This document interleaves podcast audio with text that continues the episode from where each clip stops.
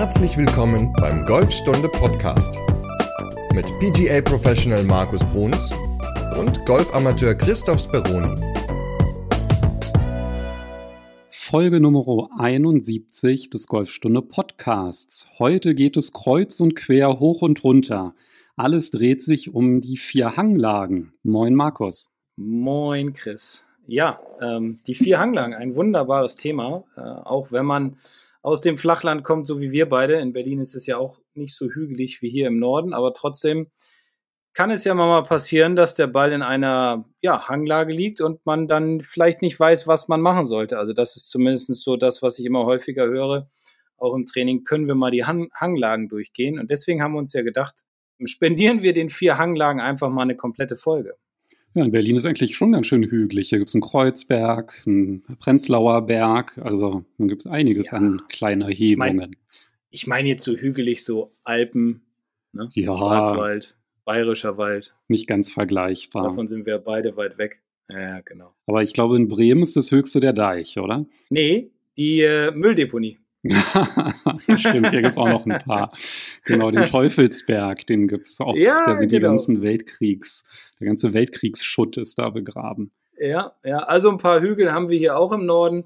Und es gibt sogar auch einige Plätze, auch bei uns in Sieke gibt es so ein paar Situationen, wo es doch relativ steil ist oder sehr hügelig, wo viele immer verzweifeln und halt nicht genau wissen, was sie machen sollen. Und ja, ich glaube, es ist mal ein ganz spannendes Thema, einfach auch mal darüber zu sprechen, in welche Ballposition man zum Beispiel den Ball packen muss, wenn man bergauf steht oder bergab.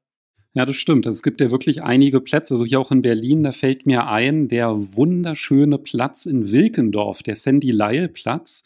Der schneidet, glaube ich, immer so in diesen schönste Plätze Deutschlands, so man in den Top 20 ab. Also wirklich ein ganz toller Platz. Und der ist auch erstaunlich hügelig, beziehungsweise, also jetzt der Höhenunterschied, der hält sich in Grenzen, aber du hast halt extrem viele Schräglagen auf dem, auch auf dem Fairway. Und ja, da ist man dann schon ein bisschen verunsichert, ne, wenn man das nicht so häufig spielt. Also ich glaube, dass unsere Zuhörerinnen und Zuhörer in Österreich und in Bayern, die werden jetzt sagen, ja, was ist denn mit Hanglagen das Problem? Habe ich doch ständig. Die wissen das wahrscheinlich. Aber wenn man das nicht so gewohnt ist, da kann das schon ganz schön verunsichern und ja, einige Schläge kosten. Ja, definitiv. Ja. Aber bevor wir damit anfangen, du hattest ja diese Woche ähm, nicht so gut trainieren können oder gar nicht trainiert, ne? Du hast ja was anderes dir vorgenommen gehabt für die Woche. ja, komplett gar nicht trainiert. Ja, ich hatte genau. meine AstraZeneca-Impfung gehabt. Da ist ja die Impfreihenfolge aufgehoben worden und dann habe ich da gleich einen Termin bekommen, also innerhalb von einem Tag. Ich habe mal so die Liste der Nebenwirkungen mir mal angeschaut und ich hatte alles bis auf Tod durch Thrombose. Also das war echt ganz schön heftig und lag da. Da bin ich ja froh. ja, nochmal Glück gehabt. Ja. Nee, also ich lag äh, wirklich total flach und also und der also der Arm, der tut auch noch immer ordentlich weh. Also da ist das Golftraining dann wäre jetzt sowieso nicht gegangen, weil ich noch sehr schlapp war.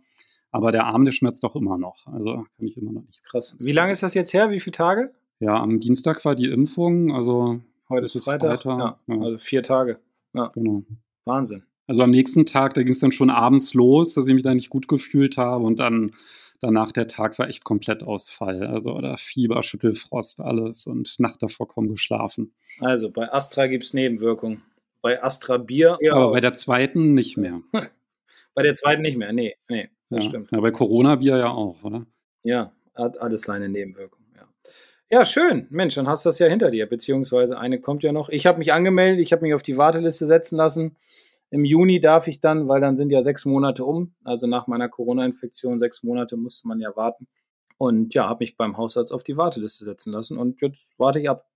Ja. Ich lasse mir auch einen Peaks verpassen. Ja, ist, glaube ich, alles angenehmer, als es dann. Ich meine, du hattest es ja daher. Ja. Ja, ich hatte diese Woche ganz, ganz spannendes Thema eigentlich. Ich hatte diese Woche ein Ehepaar, was ähm, ja so einen Wochenkurs gebucht hat sozusagen. Also sie hatten mich vor ein paar Monaten angesprochen und äh, haben gesagt, sie würden gerne Anfang Mai ja mit mir mal so eine Woche verbringen, aber gar nicht wegfahren, sondern in Sieke halt trainieren. Und da haben wir jeden Tag vier bis sechs Stunden trainiert, sind auf den Platz gegangen, kurzes Spiel, langes Spiel. Und heute war dann halt letzter Tag. Und man hat definitiv gemerkt, einen, einen Unterschied zu dem, zu der ersten Runde am Dienstag, also wir haben von Dienstag bis Freitag halt trainiert, zu der heute. Also es war schon viel, viel besser, dadurch, dass einfach jeden Tag immer einiges gemacht wurde, einige Stunden, ein Rhythmus entstand, ein immer nur kleine Korrekturen habe ich vorgenommen, aber dadurch entstand halt auch ein Rhythmus, wie gesagt, beziehungsweise auch ein Automatismus und die Runde heute war wesentlich besser als die am Dienstag. Und warum ich das erzähle, also ich empfehle das eigentlich immer jedem mal so, wer Lust hat dazu hat und natürlich auch das Budget das äh, zulässt, einfach mal den eigenen Pro anzusprechen, ob der nicht mit einem und vielleicht mit dem Ehepartner oder einer kleinen Gruppe mal so eine Woche jetzt vielleicht nicht wegfahren, weil es geht ja im Moment eh noch nicht so gut mit Corona, einfach mal zu Hause so ein paar Tage Intensivtraining macht und ja, sich dann halt in so einer kleinen Gruppe trifft und die ganzen Dinge mal anspricht, die halt so passieren auf dem Golfplatz. Und den beiden hat es gut getan und sie haben schon gesagt, sie wollen es nächstes Jahr wieder machen. Also positives Feedback.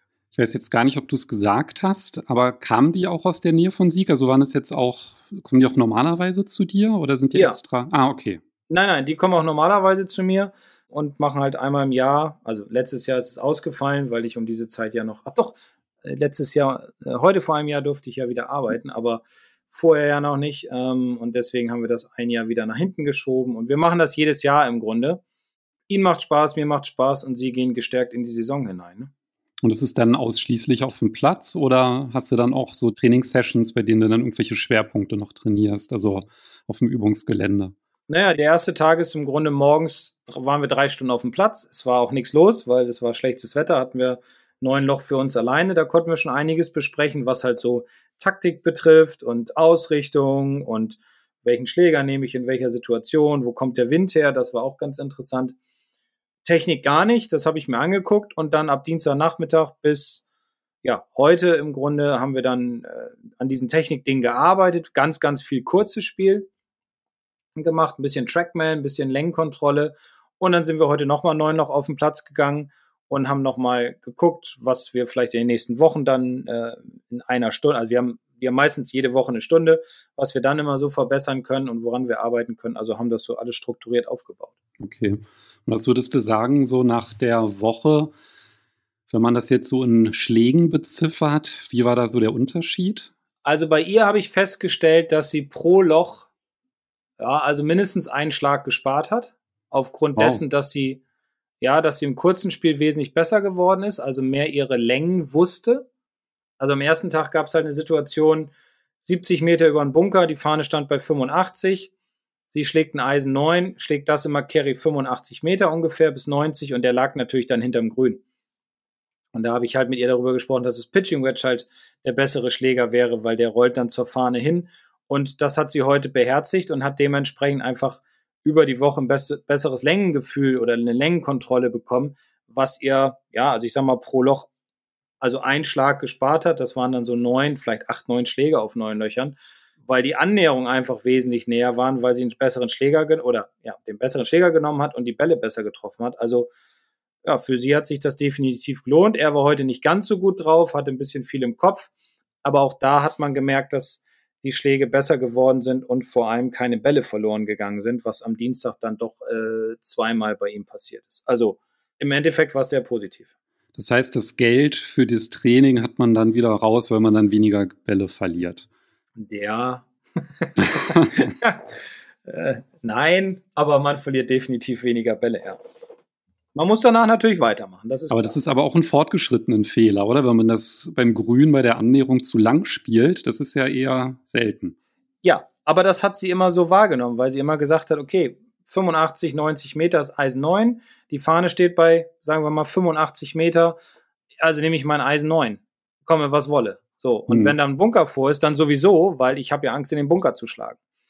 Wenn der Bunker aber 15 oder 20 Meter von der Fahne entfernt ist, dann hätte das Pitching Wedge locker gereicht, weil die 65 Meter hat sie mit dem Pitching Wedge locker geschafft, weil sie immer 70, 75 Meter geschlagen hat.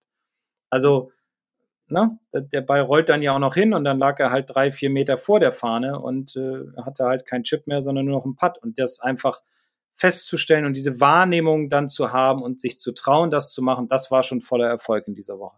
Hm, okay.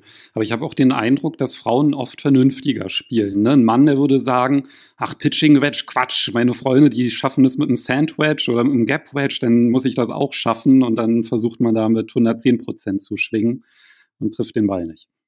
Ja, definitiv. Also eher so ein bisschen Frauengolf zwischendurch mit einfließen lassen ins Männergolf. Also es soll jetzt nicht negativ klingen, ne? um Gottes Willen, weil ja. ähm, es ist tatsächlich so, Frauen spielen häufig überlegter, Männer sind immer auf Länge äh, und wundern sich dann, dass sie die Bälle nicht gut treffen, weil sie zu viel Kraft einsetzen oder die Koordination geht verloren. Also da haben Frauen dann doch den Vorteil. Frauen wollen immer mehr Länge, sind aber meistens gerade.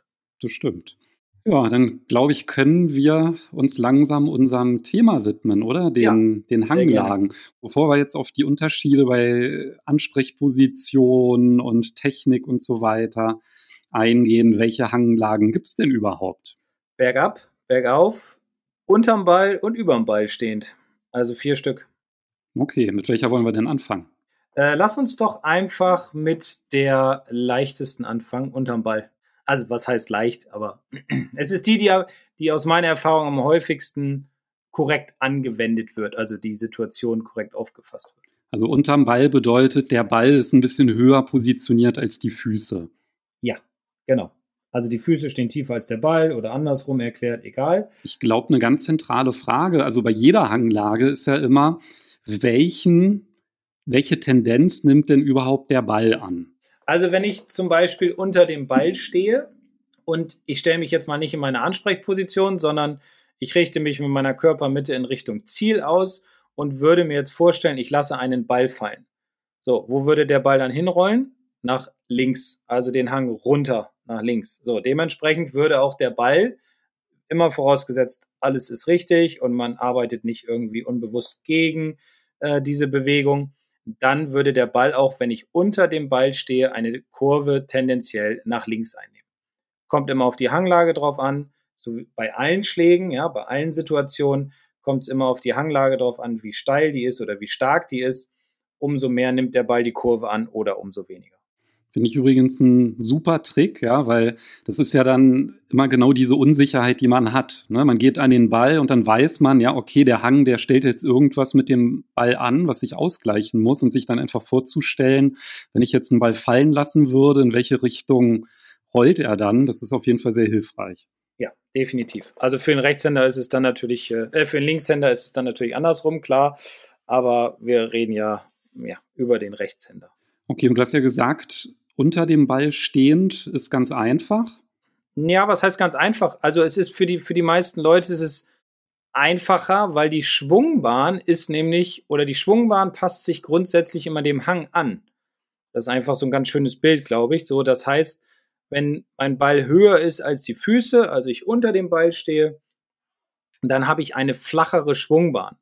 Das heißt, mein Schläger schwingt auf einer flacheren Schwungebene oder Schwungbahn und dementsprechend muss ich auch aufpassen, dass ich meine Ballposition anpasse. Die sollte dann im Stand mehr rechts sein. Das heißt, der Ball liegt etwas mehr zum rechten Fuß. Auch hier muss man wieder gucken, wie stark ist das Gefälle, wie weit muss ich den Ball mehr zu meinem rechten Fuß nehmen als Rechtshänder. Und um herauszufinden, ob ich den Ball in der richtigen Position habe, ist es immer sinnvoll, in allen vier Hanglagen einen Probeschwung neben dem Ball auf Höhe des Balles zu machen um zu sehen, wo ich den Boden zuerst treffe. Habe ich den Ball zum Beispiel zu weit in der Mitte, würde ich wahrscheinlich zu früh in den Boden kommen. Also erst Bodenkontakt, dann Ballkontakt. Dann würde der Ball nicht so gut fliegen, beziehungsweise vielleicht würde ich ihn gar nicht treffen. Dann müsste ich einfach nochmal meinen Stand verändern und dann halt nochmal einen Probeschwung machen, bis ich dann für mich das richtige Gefühl, die richtige Ballposition gefunden habe. Das heißt, den Ball, den packe ich in der Ansprechposition, also den Ball packe ich natürlich nicht, aber ich stelle mich so hin, dass der Ball weiter rechts liegt, damit ich den einfach früher treffe. Richtig, genau. Weil der Schwung wird flacher und dementsprechend muss der Ball ein bisschen weiter rechts liegen, um den Ball einfach direkter treffen zu können, damit ich halt weniger Gras zwischen Ball und Schlagfläche habe. Und was muss ich beim Zielen dann beachten? Auch da wieder ganz wichtig, auf den Hang achten, wie stark ist das Gefälle. Und dann ist es natürlich auch viel ja viel Vertrauen, dass man halt entweder weiter rechts oder weniger weiter rechts zielt, aber auf jeden Fall muss man weiter rechts zielen, weil durch die flachere Schwungbahn und das Gefälle nach links, wird der Ball halt mehr nach links fliegen. Also er wird eine Kurve einnehmen nach links ähm, und dementsprechend muss man sich weiter rechts ausrichten. Das heißt, wenn ich den Ball sehe, der Ball, der liegt oberhalb der Füße, dann stelle ich mir vor, ich würde jetzt einen Ball droppen, dann würde der auch Richtung meiner Füße rollen. Und deswegen gleiche ich das aus, indem ich dann weiter rechts ziele. Und naja, klar, also die, je nachdem, wie stark der Hang ist, also man macht auf jeden Fall nichts verkehrt, wenn man halt ein klein wenig weiter rechts zielt, als man normalerweise es geplant hat. Und Richtig. gegebenenfalls auch ein bisschen mehr einplanen. Es kommt ja dann auch ein bisschen darauf an, wie die Landezone ist. Und ich kann mir auch vorstellen, wenn die Hanglage sehr stark ist, dass man dann halt vielleicht dann eher jetzt nicht so auf die maximale Länge geht, sondern eher so guckt, wo ist denn eine Landezone, wo man vielleicht auch ein bisschen mehr Freiraum hat. Ja, da geht die Sicherheit definitiv vor.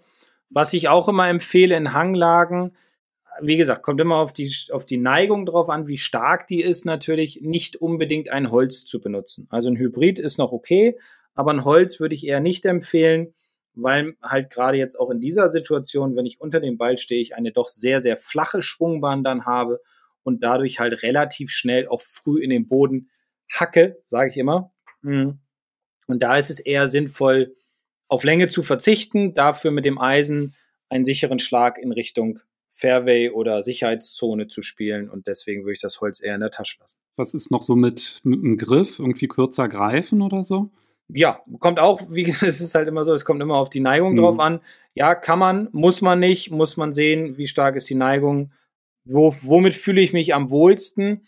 Und gerade das ist ja das Problem bei Hanglagen. Sie sind ja auf der Driving Range immer relativ schwer zu, zu trainieren, außer man hat da wirklich mal so ein, so ein kleines Hügelchen.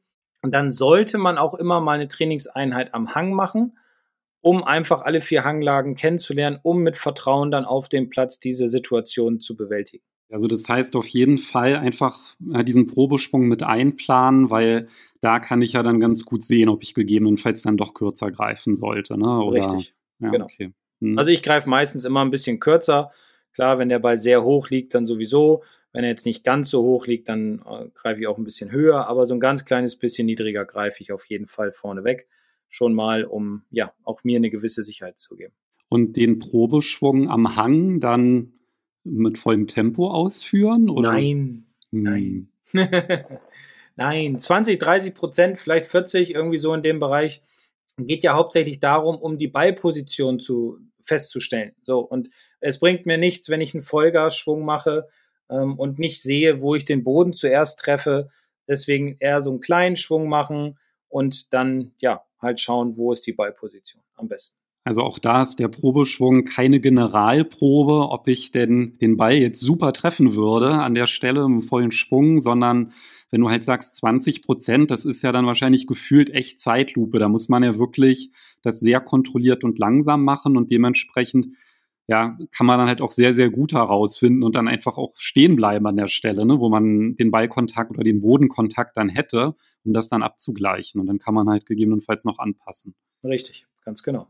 Also du machst ja selten vollen Schwung in den Hanglagen. Ja, ja, das kommt ja noch hinzu. Du versuchst ja deinen Ball zu kontrollieren. Ne? Also deswegen, also Probeschwünge bin ich kein Freund von, die Vollgas zu machen, weil ich finde, beim Probeschwung sollte man schon merken, was man tut oder worauf man seinen Fokus legt und nicht einfach so wild in der Gegend rumschwingen und sagen, so fertig, los geht's, sondern diesen Schwung dann halt als, ja, wirklich als Probe ansehen und sich auf den Punkt konzentrieren, der für einen in dem Moment wichtig ist. Und da wäre es auf jeden Fall dann der Ballkontakt. Richtig. Damit man da einfach im Setup nichts falsch macht. Ganz genau. Welche willst du denn als nächstes machen? Das Gegenteil? Machen wir das Gegenteil, genau. Also, ja, über dem Ball stehend sozusagen, also Ball unter den Füßen. Oh, das mag ähm, ich gar nicht. Nee, finde ich auch nicht so angenehm. Weil da muss man nämlich zum Beispiel seinen Stand anpassen. Also, das heißt, äh, relativ äh, weit in die Hocke gehen, nicht so weit in die Hocke. Da manchmal steht man sehr stark über dem Ball, da muss man sich richtig gefühlt hinsetzen. Dann ist auch hier natürlich wichtig, die richtige Ballposition zu haben. Die liegt, da liegt der Ball grundsätzlich immer ein bisschen weiter links von der Körpermitte. Und wo würde der Ball hinfliegen in der Situation, wenn ich über dem Ball stehe? Ja, wenn man ihn fallen lässt, dann würde er wegrollen von den Füßen und dementsprechend würde er nach rechts kurven. Richtig, genau. Also Gegenteil von unterm Ball, der Ball würde nach rechts kurven. Wichtig ist, und das ist immer ein ganz schwieriger Fall in diesen beiden Situationen, dass man guckt, dass der Schläger richtig steht. Also gerade in der Bergab-Situation ist es, also in dieser überm Ball stehenden Situation ist es häufig so, dass der Spieler zu tief in die Hocke geht und dann steht der Schläger zu stark auf der Hacke. Und wenn er auf der Hacke steht, na, wissen wir alle, was passiert. Ich treffe den Ball auch ein bisschen mehr hinten. Ich treffe ihn nicht ganz ideal in der Mitte und da muss man halt seinen Stand in allen Positionen so anpassen, dass der Schläger nach Möglichkeit neutral auf seiner Sohle am Ball steht. Ja, und weißt du, warum ich diese Balllage überhaupt nicht mag? Also über dem Ball nee, stehend. Aber das wirst du uns jetzt erzählen. Ganz genau. Ja, weil mein Lieblingsfehler ist doch, dass ich mich aufrichte. Ja. Ja, und das ist bei, ja. bei der Lage ist das ja ganz bescheuert. Richtig, weil der Schwung wird dann noch steiler und du hackst dann noch mehr von oben auf den Ball. Ja, oder dann verfehlt man ihn sogar noch, weil man sich dann. Oder ne? das. Ja, ja, also. Also da ist es halt dann auch wirklich ganz, ganz wichtig, wirklich so ganz bewusst auch einfach auch eine, eher eine kleinere Ausholbewegung zu machen und sich wirklich darauf zu fokussieren, dann einfach wirklich an den Ball auch zu kommen. Ne? Also ganz genau. Wenn man jedenfalls damit Probleme hat. Also mir geht es dann halt so, dass ich da dann auch in der Regel den Stand sogar ein ganz kleines bisschen breiter mache. Mhm. Um einfach halt mehr diese Stabilität dann auch zu haben. Genau, also Stand kann man auch breiter machen, so wie im Bunker auch, dass man sich mehr setzt gefühlt, genau. um einfach mehr Stabilität zu haben. Und ja, Folgerschwung in der Situation ist immer schwierig, weil dann geht die Koordination meistens flöten. Also da auch nicht unbedingt ein Holz benutzen, sondern eher ein Eisen, vielleicht ein Eisen mit ein bisschen mehr Loft, um den Ball wieder rauszukriegen, beziehungsweise auf das Fairway zu bekommen. Okay, und wenn man sowieso beim Ausrichten schon immer sein Slice so ein bisschen kompensiert, indem man weiter links zielt, dann da noch mehr links zielen. Ja, dann noch ruhig noch weiter nach links zielen. Die Schlagfläche öffnet sich ja noch ein bisschen mehr und der Ball dreht dann automatisch mehr nach rechts. Okay, aber dann können wir da jetzt ganz schnell einen Haken machen, weil dieser, ich mag die wirklich nicht, diese Beilage. Alleine wenn ich dran denke, da fallen mir, gehen mir so viele schlechte Schläge durch den Kopf. Also, Furchtbar, ne? Ja, oh. Aber mit den Tipps, die du gegeben hast, ähm, das ist auf jeden Fall dann hilfreich, da ein bisschen mehr Konstanz reinzubekommen. Ja, ich glaube, auch hier gilt halt wieder, ne, also gerade wenn man sonst auch mit Slice zu kämpfen hat, ist das, glaube ich, auch die Hanglage, die echt nicht dankbar ist. Also da auch nicht zu viel wollen. Also wir haben ja darüber gesprochen. Unsere weiblichen Zuhörer, die werden da wahrscheinlich jetzt auch wieder weniger Probleme haben, weil die ja nicht tendenziell auch nicht so raufkloppen, ja, wie die Männer, aber also ein männlicher Slicer da versuchen nicht irgendwie irgendwie wenn davor ein schlechter Schlag war, das dann dazu kompensieren, ja, sondern einfach dann akzeptieren, dass man dann halt vielleicht dann doch noch mal einen Schlag mehr braucht. Der männliche Slicer sollte dann auf die Driving Range gehen und trainieren, einen Ball ähm, zu spielen, der äh, über den Füßen liegt. Also um die flachere Schwungbahn zu trainieren. Um das Gefühl dafür zu bekommen, meinst du? Richtig, genau. Um nicht mehr so steil an den Ball zu kommen, flacher an den Ball zu kommen, mehr die Drawkurve zu, zu, zu bekommen. Und ähm, ja, das kann man halt ganz gut üben, weil meistens beim Slice ja auch eine relativ starke steile Schwungbahn stattfindet und dann sollte man eher ähm, eine flachere üben. Und das kann man halt gut, wenn man Hügel hat und der Ball liegt über den Füßen. Habt ihr eigentlich in Sieke auch Hanglagen an der Driving Range? Ja, die wurden jetzt gerade weggenommen, weil unsere Driving Range wurde umgebaut. Wir hatten da so einen kleinen Hügel, aber wir haben den, äh, wir haben gesagt, wir wollen ihn gerne wieder haben und dann haben sie uns wieder einen aufgeschüttet. Ah, okay. Ja, so, weil, muss jetzt alles schön zuwachsen. Ja, weil, also ich kenne echt nicht viele Driving Ranges, die Hanglagen haben. Ja, ich, also wir, wir drei, also wir drei Pros fanden es sehr wichtig, ähm, weil wir auch auf unserem A-Kurs, also wir haben drei, dreimal neun Loch und auf dem A-Kurs, da haben wir sehr, sehr viele Hanglagen, weil der ist so ein bisschen, ja, hügeliger halt. Und deswegen gehen wir da auch häufig mit Schülern hin, beziehungsweise aber auch ich gehe da viel hin, um einfach den Leuten die flachere Schwungbahn zu erklären und, und näher zu bringen. Also ich glaube, die geilste Übungslocation für Hanglagen war auf Mallorca, die ich gesehen hatte. Stimmt wo wir ja, auch wo den wir Kurs aufgenommen haben, haben ja. Äh, schwierige Lagen und Troubleshots. Stimmt, den kann man ja vielleicht dann auch bei der Gelegenheit erwähnen, hatte ich jetzt gar nicht dran gedacht. Du hast ja sogar einen kompletten Kurs zu allen möglichen schwierigen Lagen aufgenommen.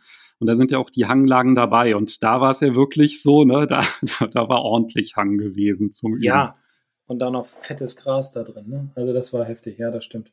Aber hat Spaß gemacht. Ja, fand ich auch. Aber ich ja. finde es echt schade, dass irgendwie, das haben wirklich wenige Clubs. Also wenn ich so überlege, bei den ganzen Driving Ranges, fallen mir echt nicht viele ein, wo es sowas gäbe. Also ich kenne keine. Gut, Mallorca jetzt, ja, okay. Aber sonst so, wenn ich so unterwegs bin auf anderen Plätzen, da müsste ich jetzt echt tief graben im Unterbewusstsein, um, um, um irgendeine Range zu finden mit einer Hanglage. Deswegen ist der Kurs vielleicht auch gar nicht schlecht, um sich einfach nochmal, alles vor Augen zu führen. Es sind ja noch andere Schläge dabei. Ja, genau, das aufzufrischen. Also mir fällt tatsächlich nur jetzt eine ein, aber das ist jetzt auch nicht so explizit Hanglage. Das ist hier in Großkienitz.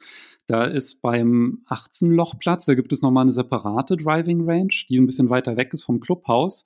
Und da gibt es dann halt auch noch so ein paar Übungsbunker entlang der Driving Range. Und da ist natürlich aufgrund des Bunkers kann man da dann halt Gut. auch ein paar Schräglagen trainieren. Aber ansonsten fällt ja. mir auch nichts ein. Gut. Aber wir haben ja noch zwei. Wir haben noch zwei, genau. Wir haben noch bergab und bergauf. Fangen wir mit bergauf an. Okay.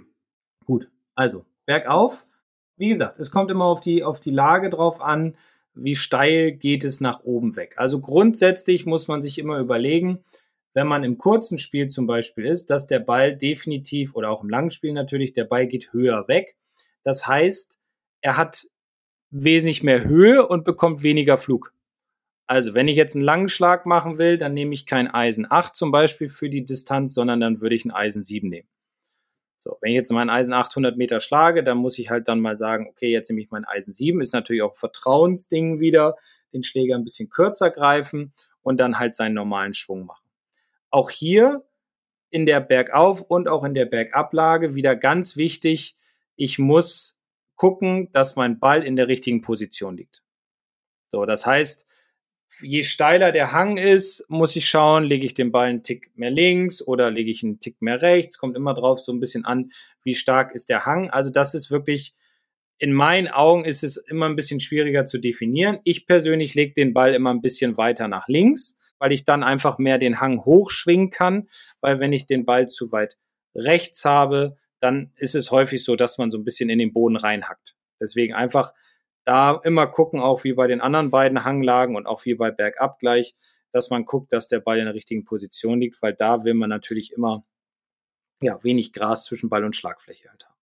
Ein ganz wichtiger Punkt aber, um sich richtig bewegen zu können und um stabil am Ball zu stehen, ist in der Bergauflage, dass man als Rechtshänder seinen linken Fuß mehr nach hinten versetzt. Weil wenn man sich vorstellt, man steht mit beiden Füßen parallel, dann hängt man ja sehr stark mit der rechten Seite den Hang runter. So, das verändert die Schwungbahn und dadurch komme ich automatisch auch früher an den Boden. Setze ich aber meinen linken Fuß mehr zurück, passen sich die Hüften mehr an, ich kann mich besser drehen und ich kann auch besser durch den Ball hindurchschwingen. Dementsprechend kann der Ball ruhig leicht links von der Mitte liegen bei der Bergauflage und ich kann halt, ja, meinen Körper besser durchschwingen. Und hier hilft ja auch wieder der imaginäre Drop, ne? weil äh, wenn ich den droppen würde bei einer Bergauflage, dann würde der Ball ja zurückrollen. Das heißt, er ist kürzer und dementsprechend muss ich das einfach mit einem längeren Schläger ausgleichen. Ja, genau. Weil der fliegt auch höher dann. Aber auch wieder ganz wichtig, ne, kommt auf die äh, Hanglagensituation an, also auf, auf, auf wie steil der Hang halt ist. Wenn ich einen steilen Hang habe, klar fliegt er noch wesentlich kürzer, als wenn ich nur so ein ganz kleines Hügelchen da habe irgendwie. Also das muss man dann natürlich immer sich genau überlegen. Ja, also ich habe immer diese Extremsituationen aus dem Kurs im Kopf. und ja. ja, da ist es dann auf jeden Fall so. Aber klar, wenn es jetzt halt so minimal ist, ja, dann natürlich. Aber das dann kann man dann wahrscheinlich dann auch schwer als Hanglage bezeichnen, oder? Ja, genau. Also äh, Hanglage ist schon wirklich relativ steil, ja. So, noch was bei Bergauf zu beachten? Nö, bergab. okay. Vielleicht fällt es mir nachher zum Ende der Folge ein, dann hake ich wieder rein. Also, ja, ja, der humorlose Bremer geht direkt ja, weiter. Okay, bergab. Genau. ja, bergab. Ja, das Gegenteil von bergauf. Ne? Also wichtig hier auch wieder gucken, wo sollte der Ball liegen. Definitiv liegt er in diesem Fall eher ein bisschen weiter links von der Mitte, weil die Schwungbahn ist einfach ein bisschen steiler auch wieder die Füße anpassen beziehungsweise die Hüften anpassen. In diesem Fall muss einfach mehr der rechte Fuß dann ein bisschen mehr zurückgenommen werden, um einfach ja, eine stabilere Position zu erhalten. Und was den Schläger betrifft, da sollte auf jeden Fall jetzt ein Schläger genommen werden, der mehr Loft hat. Weil auch wiederum, je steiler der Hang ist, umso flacher fliegt der Ball ja weg. Und wenn ich jetzt anstatt eines Eisen 7 ein Eisen 8 nehme, dann würde der Ball etwas höher wegfliegen, kriegt ein bisschen mehr, mehr Dampf auch, das heißt, er fliegt mehr. Und nach hinten raus rollt der Ball so oder so. Nur mit dem Eisen 8 dann im Endeffekt ein bisschen weniger als mit dem Eisen 7. Deswegen da immer gucken, ja, wie steil ist wieder der Hang, welchen Schläger nehme ich und ich würde immer empfehlen, einen Schläger mit mehr Loft zu nehmen als eigentlich angedacht. Beim Zielen noch irgendwas zu beachten? Ja, wenn ich bergauf, genau, das ist super, dass du es noch erwähnst, bergauf wird der Ball immer mehr nach links fliegen und bergab eher mehr nach rechts. Ähm, wodurch kommt das? Durch den Treffmoment? Die steilere also? Schwungbahn. Okay. Ja. Weil bergauf drehe ich praktisch mehr, da ist die Schwungbahn noch ein bisschen flacher, dann drehe ich noch ein bisschen den Schläger mehr zu dadurch und bei bergab ja, komme ich halt ein bisschen steiler an den Ball und dementsprechend kurft er ein bisschen mehr nach rechts. Eine Bergablage fällt mir noch ein. Also du hast ja jetzt alles beschrieben, also voller Schwung. Ne? Also auch wenn man ja. den jetzt nicht voll ausführt, aber im Grunde mit den Eisen, Hybriden, Fairway-Hölzer hast du erwähnt. Was ich immer extrem schwierig finde, ist so ein Chip bergab und ein Putt bergab. Hm. Putt bergab ist im Grunde relativ einfach. Man verändert nicht seinen Körper und gar nichts. Man verändert die Ansprechposition des Schlägers zum Ball. Kommt immer drauf an, wie stark geht's bergab und wie schnell ist das Grün. Aber da empfehle ich immer, den Schläger, äh, ja, den Ball mit der Spitze des Schlägers anzusprechen und auch mit der Spitze zu treffen. Dadurch hat man mehr stabil, also man muss ihn natürlich schon festhalten, aber dadurch rollt der Ball automatisch etwas langsamer den Hang runter. Ist übrigens voll der coole Trick, wirklich. Das ist der beste Putt-Tipp, den ich kenne, wenn es bergab geht. Ich habe das dann vorher gar nicht geübt, sondern direkt im Turnier gemacht und das hat wunderbar funktioniert. Also wirklich so eine ganz undankbare Lage gewesen, ja, auch ein bisschen zu lang gewesen, die Annäherung. Und dann musste man wirklich das Grün runterspielen und das hat echt super funktioniert. Und es ist fast so, dass man, den kann man eigentlich normal spielen, als wenn gar kein Hang wäre. Kommt natürlich immer wieder drauf an, ja. wie stark das ist, aber das hat echt erstaunlich gut funktioniert. Cool. Ja, freue ich mich. Sehr gut. Ja, probiert das mal aus. Also es ist ein bisschen Training, ne, bedarf natürlich alles. Also das ist aber eine Situation, die ich auch immer ganz gerne mache, vor allem wenn die Grün schneller sind, wie mit der Spitze zu spielen. Und beim Chip? Ja, nicht mit der Spitze spielen, sondern ganz normal hinstellen. ähm, ja, ähm, Chip von einer, von einer flachen Position oder von einer ähm, Raff-Position. Auch hier wichtigster Punkt, was ich auch persönlich immer mache, ist erstmal zu gucken, dass der Ball auch wieder in der richtigen Position liegt. Ja, kommt natürlich auch immer auf den Hang drauf an. Und ganz wichtig ist da halt, was ich auch gerne tue in der Bergablage, ist den Schläger mehr auf die Spitze zu stellen, um einfach weniger ja, Angriffsfläche für den Schläger zu haben. Das heißt jetzt aber nicht umgekehrt, dass ich in der Bergauflage beim Chippen den Schläger mehr auf die Hacke stelle, sondern das mache ich eher gerne in der Bergablage. Dann steht man ein bisschen aufrechter, greift den Schläger ein bisschen kürzer und macht gefühlt so eine Puttbewegung gegen den Ball. Und dadurch, dass es ja sowieso bergab geht, rollt der Ball ja automatisch auch ein bisschen mehr. Also da kann es sogar vielleicht mal sein, dass man mit dem Sandwedge chippen muss. Und da dann halt auch eher vom Gedanken, trotzdem den Ball nach vorne zu spielen und nicht jetzt irgendwie versuchen, den bewusst hochzuspielen, weil das ist ja dann wieder meist der Löffelgedanke oder ja. ein Gedanke, der im Löffeln dann resultiert. Und das ist ja dann auch immer sehr, sehr verlockend, ne? wenn man irgendwie so versucht, den Ball möglichst kurz zu halten, dass man dann da anfängt, den Handgelenken ja, rumzuwackeln. Man kann ja auch weiter nach rechts legen, dann hat man direkteren Kontakt und dann ähm, ne, geht er auch automatisch ein bisschen höher, ja, weil der Loft dann noch da ist und dann ähm, kann man den auch besser kontrollieren. Ja, cool. Du hast ja das Video mit den vier Hanglagen, das gibt es ja sogar bei YouTube, wo du die alle vorstellst. Das würde ich auch nochmal in der Podcast-Beschreibung verlinken. Dann könnt ihr euch das alles nochmal anschauen und halt auch diese verrückten äh, Hanglagen da auf dem Übungsgelände auf Mallorca euch anschauen, wie da der Markus die Bälle gekonnt ähm, gespielt hat. Und falls ihr Lust auf den gesamten Kurs habt mit allen schwierigen Lagen, ja, also Pitch von Colorstelle oder hier dieser Bergabpad, den wir beschrieben haben, mit dem Gutscheincode Podcast, da gibt es 50 Prozent auf die Schnuppermitgliedschaft und da kann man dann ohne Abo 30 Tage lang alle Kurse nutzen und natürlich auch den schwierige Lagen- und Troubleshots-Kurs. Das ist doch mal ein cooles Angebot. Das würde ich machen. Ich würde es auf jeden Fall auch machen, weil es gibt nichts Schlimmeres, ne, als wenn du irgendwie in so eine bescheuerte Lage kommst, die du halt nicht geübt hast, dann bist du da ganz unsicher.